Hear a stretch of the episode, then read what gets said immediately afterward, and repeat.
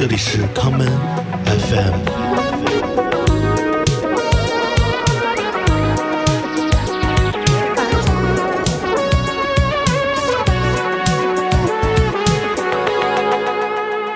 这个书就是艺术家也买，然后策展人也会好奇，然后有过那种完全不是这个行业的，比如嗯说有一对儿那个开公交车的夫妻来嗯了，哎，他就好奇，他说：“小伙子，你给我拿一本书让我看看。”嗯我给拿这本书，然后他看完了以后，第一个问题就是：你给我讲讲为什么会有人做这么无聊的事儿？我觉得他看懂了。哎，我也觉得他看懂了，我就说：“哎，您说对了。”我说：“现在大伙儿都忙着干自己事儿赚嗯钱，对吧？无利不起早，有人干这么无聊的事儿，给你做这么一本儿，哎，相关性这么高，又没有什么美学价值，又让你感觉这么无聊的东西，你不觉得他这时间花的还挺值的吗？”博你一笑。然后这大叔的第一个反应就是：“小伙，你给我拿一本儿。”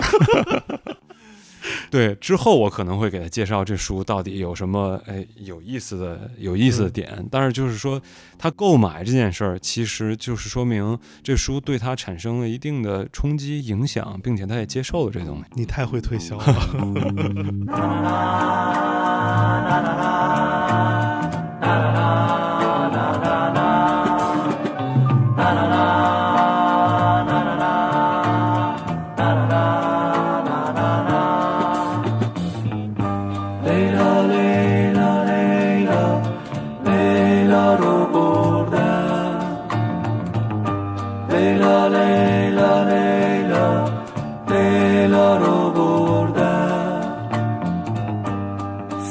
چشمون بلند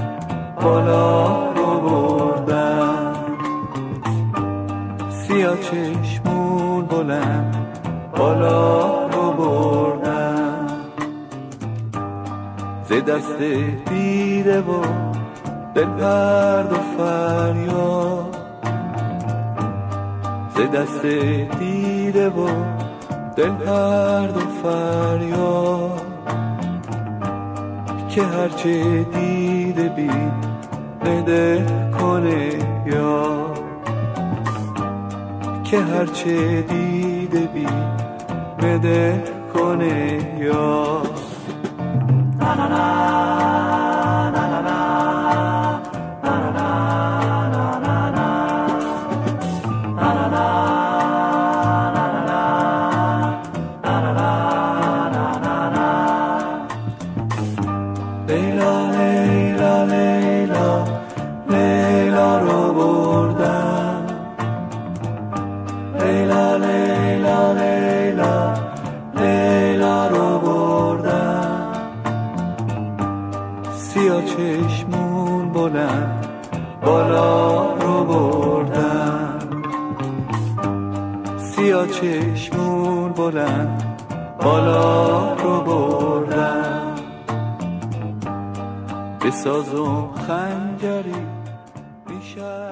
我觉得刚才说这本书是这个特别好的例子。对对对，这本书就是大家都能看，接受度比较高。你可以往深了说，也可以往浅了说。你即使什么也不想知道，但是它也是一本有意思的东西。而且它带出来一个概念，就是什么叫图像研究，听起来像是个高大上的概念，其实它其实没有这么深刻的东西。图像研究就是讲，我不光分析一张图片的美学价值、艺术史的参照，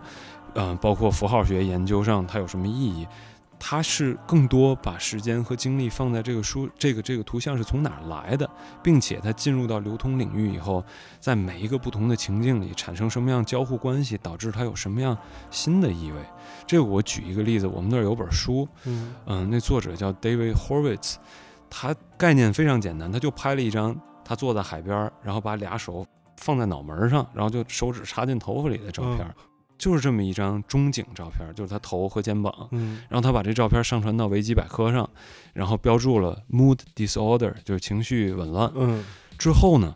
在一段时间里，各种各样奇奇怪怪网站就 reset 他这图片，就把它放置到完全不同的那个应用场景。应用场景里，比如说什么。有中文网站说冬天吃肥鱼可以缓解抑郁吗？啊啊、然后有那种比特币的衰落，，OK，然后有美国人是不是工作致死，啊等等等，还有包括中东的网站，我又看不懂了。嗯。然后他这个其实就是特别有意思，就告诉你一张毫无指向的照片嗯。如何被人应用到不同场景里，产生了特别具体、特别明确的意义方向。然后他这书还有另外一本那个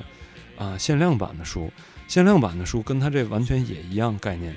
都是不同的人做跟他完全一样的姿势。他就是在那个图库里，就是那种叫什么？图片库哎，图片库 stock image，对对对。在图库里搜索情绪紊乱。嗯然后就出来了各种各样的人，白人、黑人、亚洲人，对老年人、小孩儿做同一个动作。嗯然后这本书就是关于不同人做他这同一个动作，他的书就是关于他同一张图片被应用在不同场景里。那现在流行于互联网上，无论是西方的各种那种 gag，或者 meme，或者是国内的所谓的这种鬼畜或梗图，嗯其实它的这种文化衍生的方式，其实都是很接近于这个研究领域它完所全没错，指向的东西。完全没错。你说这几个，尤其是 meme，是非常非常好的案例。因为 meme 是跳脱出它原始语境，比如说真香那张图，它可能是吧，大伙儿都看过，它可能是个什么电视剧里的，然后到了虎扑，对吧？那个被应用到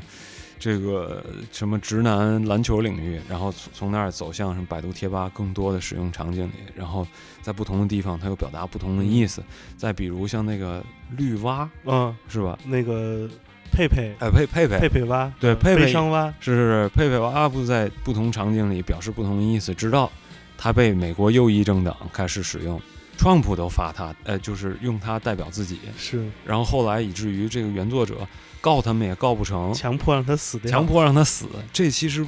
太有意思，这不就是符号意义上的死亡吗？作者给他办了一个葬礼，嗯。嗯，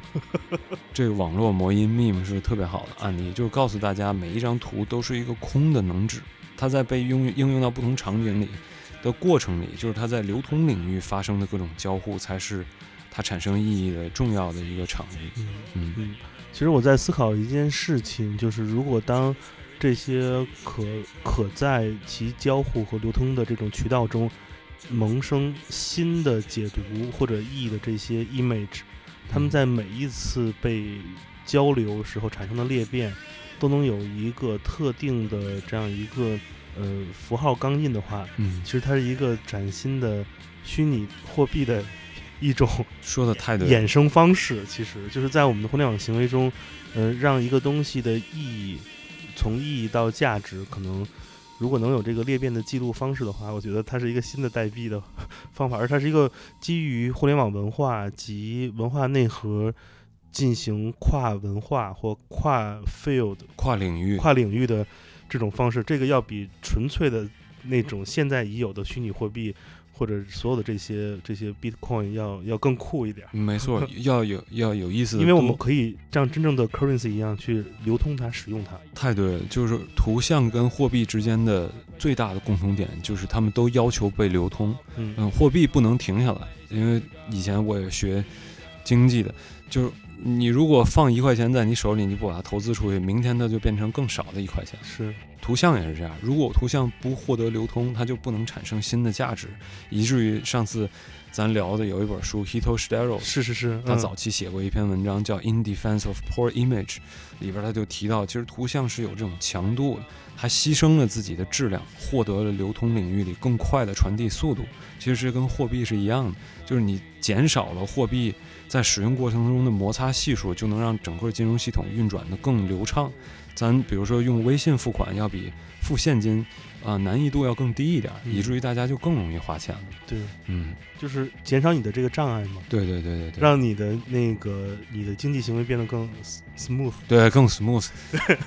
更平滑，是的，对对对，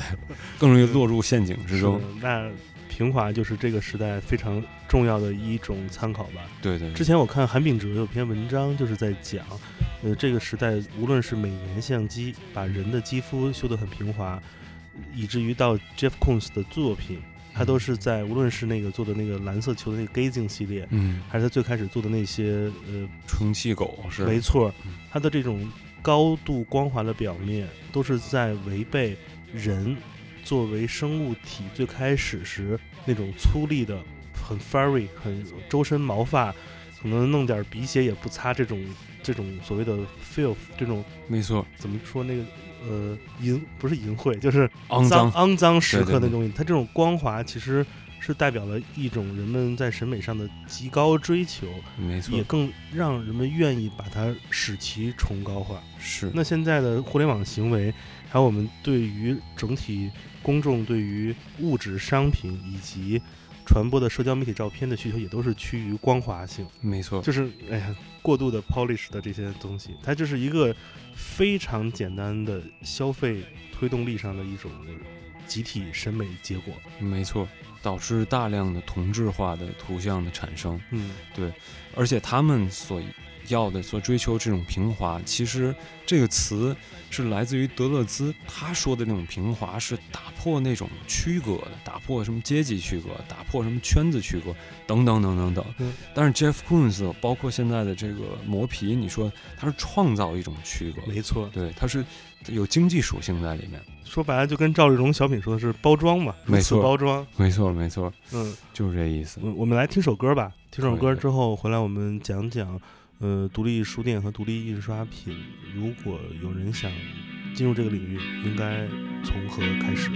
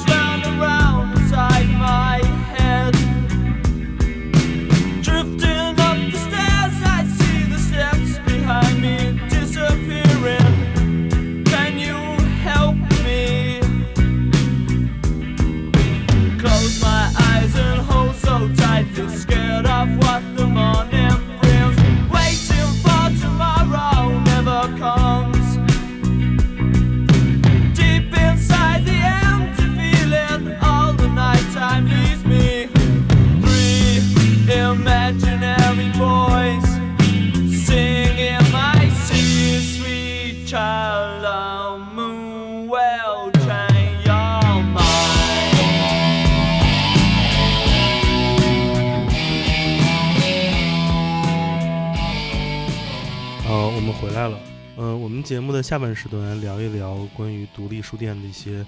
这种行业 行业秘密。行业机密，先问个简单问题吧，你有没有观察过自己的这些 walk in 的客人，他们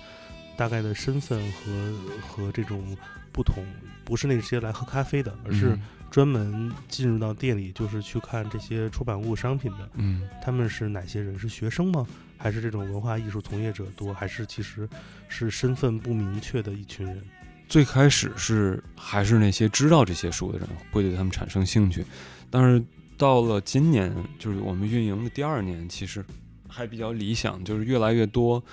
真是来买咖啡的，不知道这有书的人，会在等咖啡的时候，哎，一看里边有这么多书，他们就会进去乱翻。我觉得这事儿还是挺让我们高兴的，各行各业的人，就是跟我刚才说，我们最开始选这个地方初衷一样，是想让这些平常不会接触到艺术书籍的人也能看。这也是我们最开始离开旧金山的一个特别大的原因，就是你去书展也好，你去艺术开幕也好，你碰见都是同一拨人。核心客群，核心客群，你到哪儿都是那拨人，其实挺头疼的。那见面每一次都好久不见，其实一问好久就三天。太逗了。对，所以现在这种情况还是比较理想。没错，因为都说生意，生意，生意是做生人的这些这些事情。如果熟意的话，就没法没法让这个这个 business 顺畅的继续下去。对对对，尤其北方人，你买两次你就熟了，第三次你就得打折，第四次就得送了。说的太对了，对，所以所以今天其实不是来录节目的，是给我送书来的。啊，对对 对，怎么说人肉快递？笑死了。那这个问题其实你刚才已经回答了，有迎刃而解了。因为我本来想问你，你是否会介意别人说你是一个网红书店？因为你咖啡生意做得很好，嗯，因为你刚才提到了，你是希望咖啡能吸引一些人来了解独立出版、独立印刷和艺术书籍。对，是这样的，而且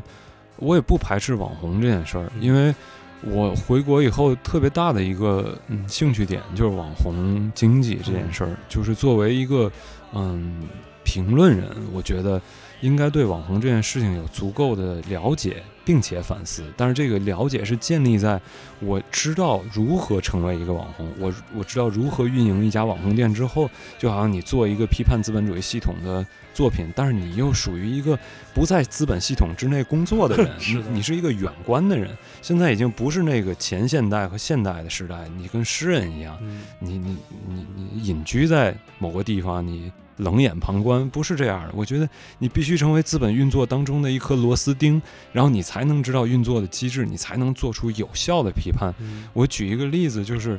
我们嗯、呃刚两周年策划了一个项目，这个项目就是因为我们去年呃拿到一本书，是法国的一个叫 RVB 的出版社出的一本，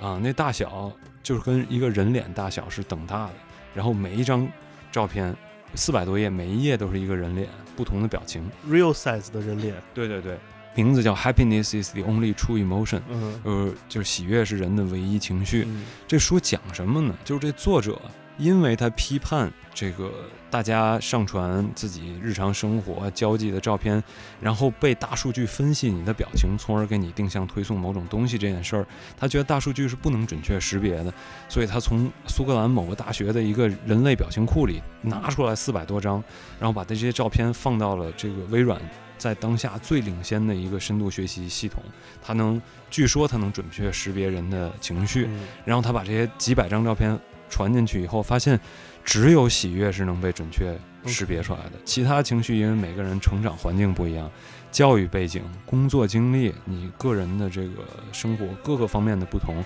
以至于你在表达愤怒的时候很不一样。你像我表达愤怒的时候，我就是一个特别暴躁的人，我还是特别微笑，我不是特别微笑，开店以后微笑。笑里笑里藏刀，朋友们。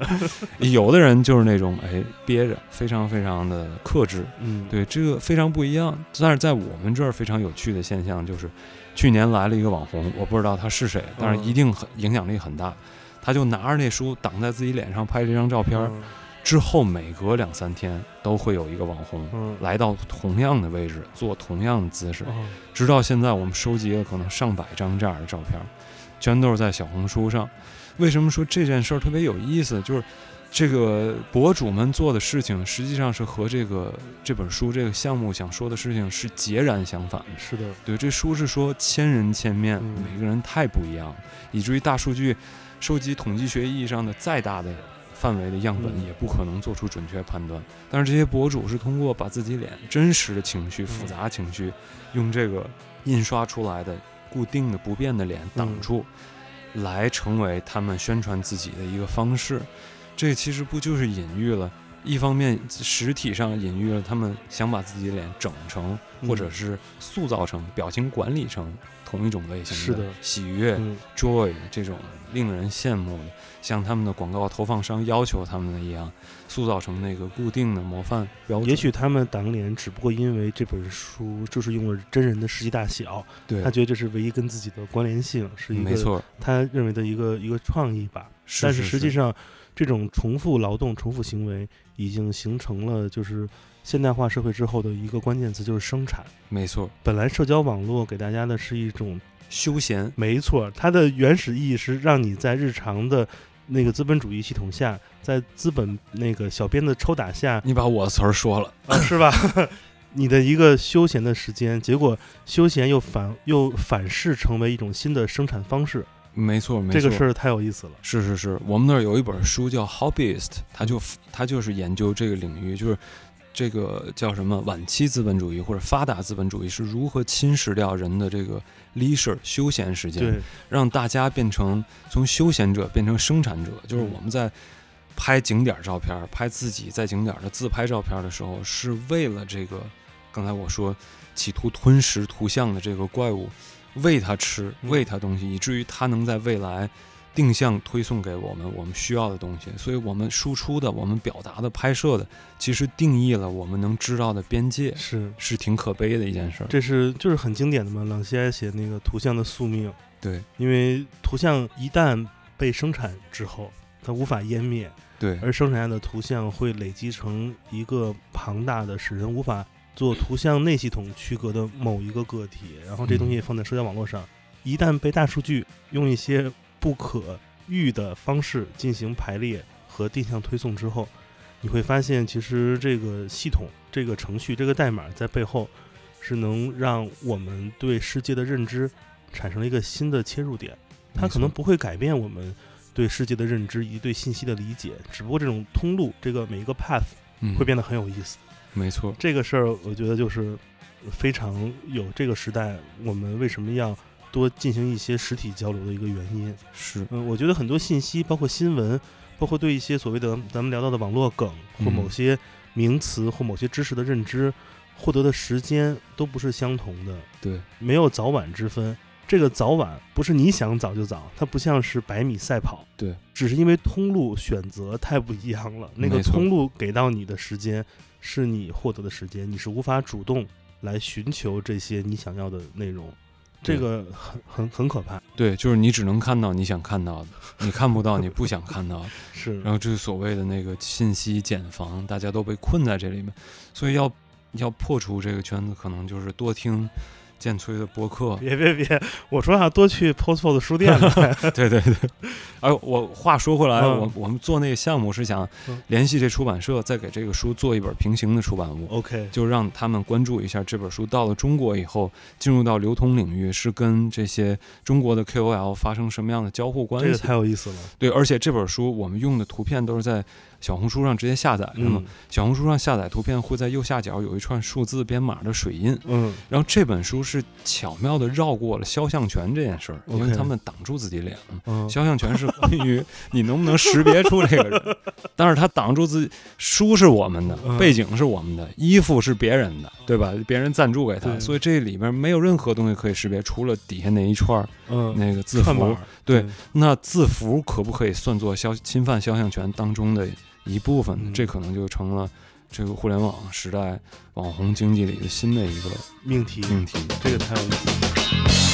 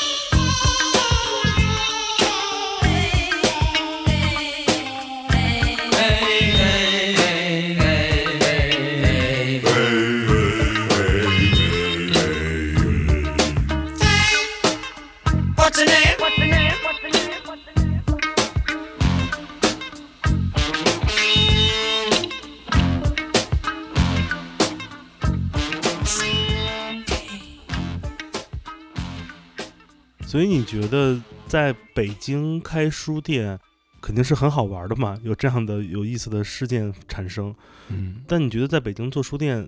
难吗？有哪些难题是你在做之前没有想到的？嗯，不算是那种内容监察，只是纯是来运营一个日常的这样一个空间。有哪些问题是你最开始措手不及而遭遇的？措手不及，可能是因为我们卖咖啡影响了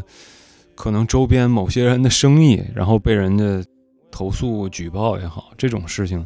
其实更头疼一点，处理起来更麻烦。这就属于那种特别经典的案例，说一条街上不能有两家什么牛肉拉面。对对对，确实是这样的。卖书这方面，嗯，你说监察监管，我觉得这个遇见麻烦还不是非常非常多，OK，因为警察们都挺年轻的，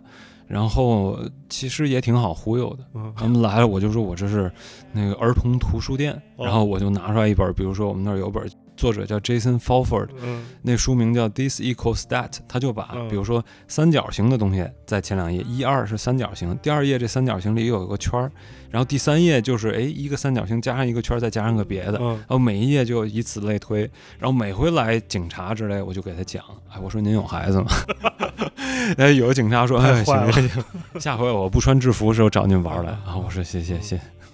其实挺好的。是，嗯，那你觉得目前 Post Post 与你理想中的一个书店有哪些距离，差在哪儿？哪些是可以呃往那个理想化发展的？哪些其实是客观条件不允许的？嗯，理想化肯定是书更多嘛。嗯嗯，从经济上考虑，我们现在还是你刚才说的，进一批卖一批，进一批卖一批，所以每个月都有书很多的时候，到月底可能又书特别少，这是从运营上考虑的。对，然后嗯，其他方面可能是想在全国各地主要的地方都有一个点儿吧，嗯这样比较好，能让大家都短时间内就能看见最新出版的。特别有意思、关联性又特别强的书，嗯因为现在只有北京有一个，是，嗯，嗯，你你们有没有这种所谓的怎么说？你刚才说小商贩，嗯，中国独立图书或者艺术图书这种店主小商贩的平时沟通的那种方式或者渠道？嗯，也有，对，大家都多多少少互相交流。然后我们，嗯，最好的友好店就是北京的木鸟漫画，啊，木鸟，对，而且他们也是我觉得我回国以来逛过的书店里，其实印象最深刻的一个。他们有两个负责人，一个负责日本的，一个负责欧美的。嗯然后每个人性格特征极为明显，然后选书方向又极为明确。嗯然后不是那种高大全什么都有，而是嗯非常非常狭窄。我说这狭窄其实是褒义词，嗯，在垂直领域走得非常深。精专，对，而且他们跟我有好多的不同点，比如说他们希望这个书店还是给读者。别给那些嘈杂过来拍照的人，嗯我们有好多想法上不一样，但是互相尊重就是彼此的选择。嗯我觉得他们在他们这个想法里已经做到了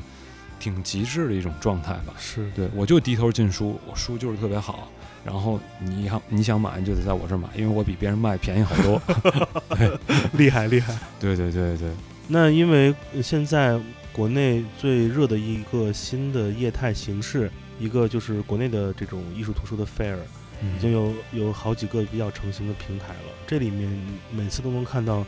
不同的，无论是独立出版的机构，嗯或者是小的书店，或者是一些网店，因为现在网店也有很多嘛，他们都会在这里进行交流。嗯我不知道你怎么看国内的艺术书展和国外的艺术书展？你觉得这种形式，因为现在已经有了三四年嘛，嗯你怎么看待这样一个方式？因为据我所知，呃，无论是人流或者交易量或者整体，大家的感受都还不错。对，但是我不知道会不会很快，这种方式就被一些不是专门做这方面策划的人学走了。比如说其他城市的一些，嗯。就是你知道那种房地产商啊，说这那，是是是。对，这方面，我挺想听听你的一些观察和你亲身介入的一些感受。对我先比较一下国内书展跟国外书展，好，我觉得对我来说好像没有什么本质上的区别，我体验都挺好的，就是人特别多，特别热闹，然后展方也特别多，然后嗯各种各样的人都有，买书的也好，不买书的也好，都有。我觉得总体来说差不多，没有本质上的区别，只不过国内因为做出版行业的人比较多，竞争就比较激烈，良性竞争也比较激烈，就是结果是可能参展方的整体水平都比较高，嗯，国内可能还是会有良莠不齐的状况。嗯对我觉得这也可以理解，因为毕竟在整个这个独立出版发展的过程里，国内还属于比较早期的阶段。然后国内我们参加过的两个书展，我觉得也是体验挺好的，就是各有不同，每个书展之间的侧重点、宣传方式、管理方式，包括招商都有不同的地方。嗯，结果来说，都是对这个独立出版行业，无论是对作者、出版社，还是对书店来说，都是挺有效的一种传播方式，让大家知道，哎，有这么种东西，有独立出版这种东西，然后大家就能对这产生兴趣。就好比说瑞幸咖啡出现了，让大家知道咖啡这东西，哎，还行，不难喝，然后它就促进了各种各样小型的精品咖啡店不种呃不同类型专业的领域发展。对对对，我觉得书展总体来说是好事，也有像你说这种，比如说未来某种地产商会诶投机也做这种这种类型的，嗯，集市类型的展览，这就要求大家擦亮眼睛吧。对对对对，这也没办法，你说你也不你也不可能阻止他们。对对对，我觉得可能更大的潜在的风险是，大家最好把这独立书展里书别看成书，看成一个某个艺术品 或者是什么手工艺品等等等，这样就可以规避好多不可预测的风险。然后也不要把书展里发生的各种各样的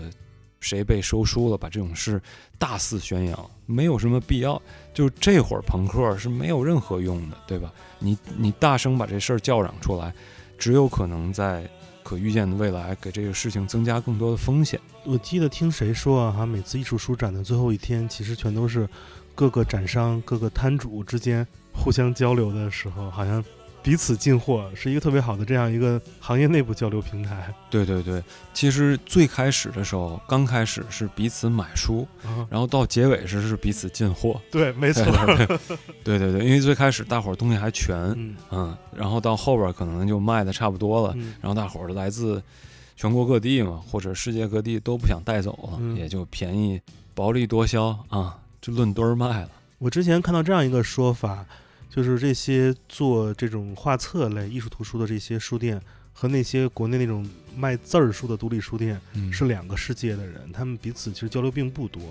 呃我我不知道你的感受是怎样的。嗯，首先我我觉得这种现象是存在的，嗯，嗯，然后我觉得这现象是非常非常没必要的，因为这不是 令人失望。令人失望。对对对，就好像说卖唱片的跟卖书的是两码事儿，卖书的又分两类，文学书和非文学书，嗯，对吧？非文学书又有哲学书跟艺术书，这我觉得这种分隔完全没必要。嗯现在已经不是现代或者前现代，现在所有学科都是交织在一块儿的。嗯，像我们那儿有本书是关于翻译的，叫《Against Translation》。OK，它这个 against 不能翻译成反，它是翻译成比如说，呃，什么掘金队打湖人队，OK，它用 against 是是对峙一种状态。这书实际上是比较文学化的一种一种啊、怎么说？啊，对于翻译发表了自己的见解，是一个啊、诗歌的教授，他也是做一个特别有名的视频网站叫乌布 .com 的创始编辑。他这本书就是他的一篇短文翻译成了八种语言，然后八种语言做成八个小薄本儿，放在一个盒子里。直观的看，其实你就能看出来图图像和这个文字之间关系。因为这八种语言有的非常严谨、非常复杂，有的又非常简练、非常呃叫什么太过于简单了，以至于同一个文本有好多后半截儿剩的白页就比其他的剩的少 OK，啊，不是剩的多。嗯，对，比如说中文剩的就比较多，法语剩的就比较少，这你直观就会看到不同语言之间的差别。嗯对我说这个就是说明，没有必要把文字书跟图像书泾渭分明的分开。对对对。Are the words, but not the truth. God bless them all when they speak to you, but that's alright.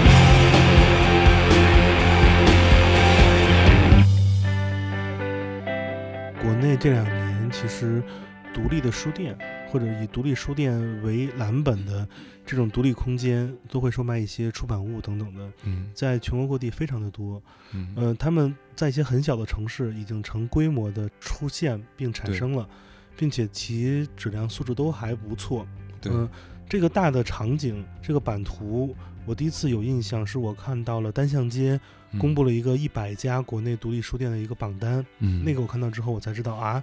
有这么多城市都有这些地方。是这个这些地方，我每次如果去出差，也都会去，也跟他们聊一聊，或者买一本书走。然后我会发现，嗯，都是年轻人比较愿意去的一个地方。对我也特别希望在未来看到大量的这种独立的这种出版物的零售的空间，可以嗯第一点是坚持下去，对第二点是可以能能覆盖其所在城市本地人的一些需求吧。也许就是找个灵感，也许就是就是它是生活总是这样的，你会经历很多无聊的时刻，但有一个地方让你可以去买书去看看，找到一些东西，并且能买走带回家把它看完，这是一特别幸福的事儿。是但是吧，嗯有些地方的书的价格并不友好。对对对，你那个有名的文章，对对对，提到了那个我这样说不太好，硬 Q 自己这个话题。对对，我我觉得大家也都看过了，对，我想问问你，你你有去过杭州和上海的这某某家书店吗？呃，我就是看了你的文章，就上次去上海的时候去看了一下，嗯，对，发现确实价格比较贵，哦然后选书并没有让我非常非常的印象深刻吧。客观的评价一下，你在上海的这个某书店停留多长时间？逛了大概多久？我预约花了可能五分钟，进去可能待了也是五分钟。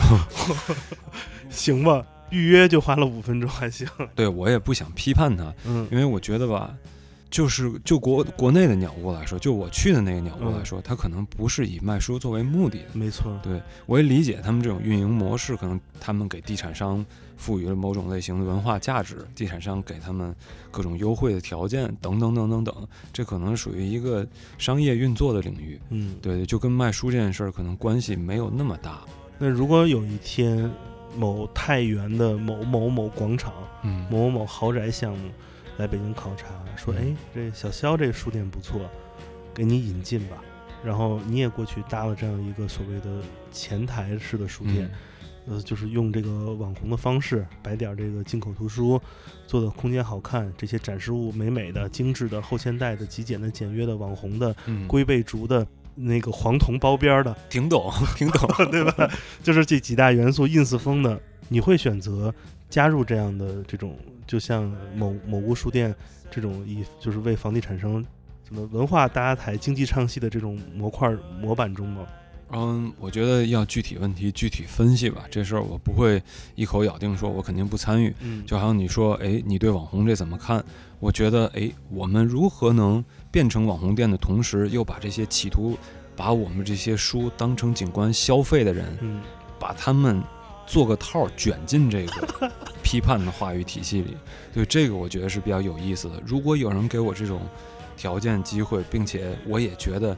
我是有能力把控这个地方的。我觉得这可能不失为一种选择。你觉得一个这种独立书店它的在地性重要吗？因为其实像我我之前所所所谓的批判的这个书店，其实它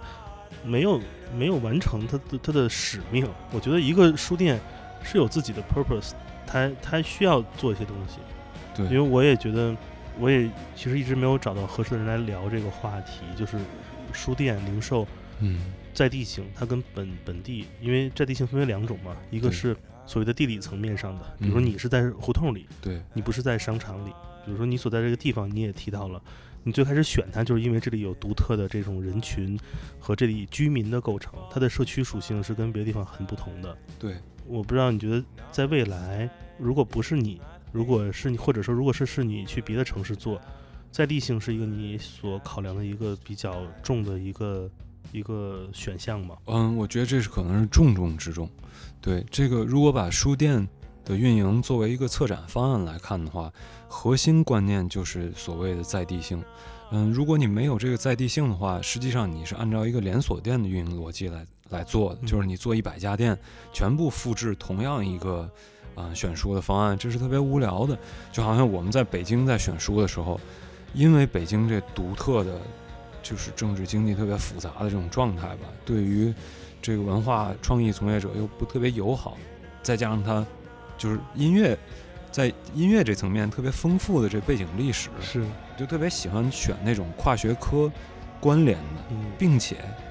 每一个话题中间总能联系到音乐的嗯，这些这些嗯书籍，这些像星座一样的这些互相关联的变动的这些关系。信息蜘蛛网，没错没错。如果我们到上海的话，我可能会选另外一种类型的书，因为上海，如大家所知，就是商业性发达是上海最大的优点，吸引了这么多人才，真人才也去，假人才也去，都去，很热闹。但是它问题也在于商业性会不会反过来消解掉这个艺术圈的严肃话语讨论。我觉得如果到上海，我可能关注的重点就从北京这边转移到，哎，如何在融入商业环境的同时，能对这商业环境有一个自知性，就是这种 self awareness。就像你说，我我要不要去太原？对，要不要有这种自省？如果我直接去了，我没有自省的前提下就去了，我就被它吃掉了，就被它作为一个文化赋值的一个小元素吃掉了，就像贴纸一样贴在它那上面。那我能不能作为一个有腐蚀性的贴纸贴到它那上面，并且在它那上面产生一个一个印记，留下你的痕迹，对留下我的痕迹？对对对，就像狗尿尿一样 的。真不会聊天儿。是是是，这个我觉得还是比较重要的一点。没事儿，那个肖勇这这条老狗很快也会在上海留下它的痕迹。对对对，问问这个问题，也是因为，呃，我们在今年的夏天，嗯我作为一个前北京黑胶唱片店的那个主理人，嗯。然后老肖作为一个北京现仍存在的呃艺术图书的主理人，我们可能在这个别可能了，我们一定 在这个这个夏天，二零二一年的夏天会在上海降落降落，空降，有一个新的崭新的上海的零售机构会在今年的夏天出现，然后其中。呃，艺术图书部分将由 Post Post 来进行那个选货和运营，嗯然后黑胶唱片的部分将由我这边来选货和运营。我们尝试吧，在那个中国最网红经济最对最难的城市，带来一些文化小气息。是是是是，反正等我们关注我们节目，未来等所有的信息能被公开之后，嗯我们会把这些这些信息给到大家，然后做到啊那个价格上是吧？以人的方式定价。对，做到公道就行。对对，就是希望大家可以，因为上海本来其实不缺这些东西，我们只不过其实有个很好的机会，大家想想多尝试一下，就把自己平时无论是选的唱片、选的书，给大家看看嘛，对吧？其实对对对对其实我觉得买一手型的唱片店或书店，其实真的是每一个这个这个主理人，这个所谓的这种他的 creator，嗯。把自己每天的电脑里的收藏列表，自己学到的、关注到的，全都一览无遗地展示给了顾客面前。因为他的进货思路完全不是嗯看市场，他完全全是把自己的一个研究方向或者研究的小小的阶段性的结果展示给大家，以商品的形式。这件事儿是一个 totally naked，没错，令人害羞，但是也是这件事儿最酷的地方。希望大家如果进入了这样的一个一个零售空间，看到的东西是自己陌生的或者不熟悉的，多问问店员，多看看里面的介绍，对，都都不是塑封的，你都可以看。拆可以拆希，望你也能 get 到那些有意思的点，来让你的生活更加有意思一点。是是是。那这就是我们这期节目，我们聊的还挺长的哎，最后带了本书，哦。嗯，这带这本书是想让你大概描述一下，让让我描述一下对，因为这本书每一页几乎都一样，你可以一两句话描述一下。这本书，我不说它的书名吧，嗯，我来描述它的样貌吧。这是一本图像及摄影画册，是一个你们应该很熟悉一个我国著名影星啊，叫斯琴高娃，是一个那个样貌身材非常相似于斯琴高娃老师的一位，应该是一个白人女性，嗯我感觉像是东欧的啊，还是哪儿的，不管了。嗯是他的一个非常典型的摄影集，是就你知道那种那个老姥姥什么奶奶那种旅游的那种叫什么景点照，景点照，景点照那样的一个一个，但是对它每一张都给了你一个非常强的一个笑脸，他每张都在水里还。对，太牛逼了，对，这个书嗯。就是、其实没有更多可以讲的，嗯。它就是一对儿夫妻佛罗里达的。嗯。然后这男的就有一种特殊的癖好，不是这男的，是他们夫妻俩有一种特殊癖好，啊就是在你，啊、叫什么完全着装情况下，嗯。就是穿着打扮正常的情况，wild dress，哎，对，well dress 的情况之下，甚至穿着高跟鞋、拿着包的情况下，嗯，站进游泳池里，还有浴浴浴缸缸里各种的，对，只要有水，下雨也行。对对对，他们这跨度三十年一直在拍这东西。所以它不是一个所谓那种找到个人的某个银矿，它只是它真的是在一直在拍这个东西，对对对太牛逼了。对，没什么可说的，就是一本很怪逼的书。那这个书突然有了一有了一股味道，If you fall asleep down by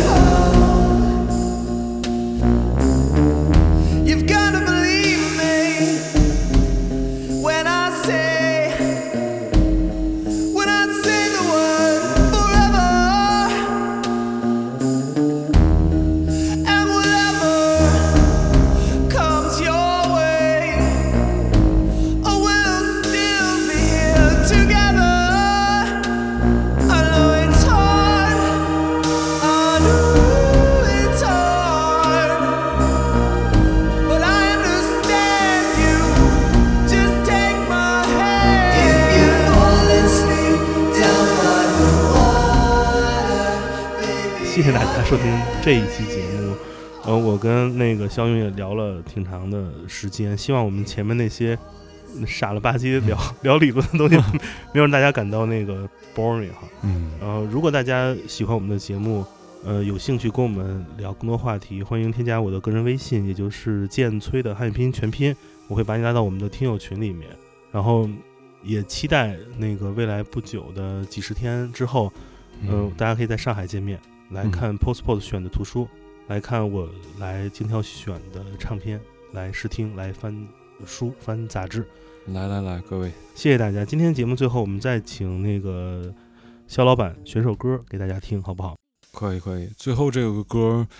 哎，这乐队我不会念它的名字，嗯是一个嗯，在马里，在西非马里难民营里的这个叫什么图瓦雷克族的难民一群人和一个意大利的 DJ，他们组成了一个剧团，嗯，然后他们新发了一张专辑。嗯对，是一个跳舞型的音乐吗？嗯、后半段可以跳起来，其实前半段听起来像京韵大鼓。好吧，行吧，我们来听西非大鼓。呃，就是这样了。我是建崔，啊，我是肖勇，我们下回再见，拜拜。拜拜各位。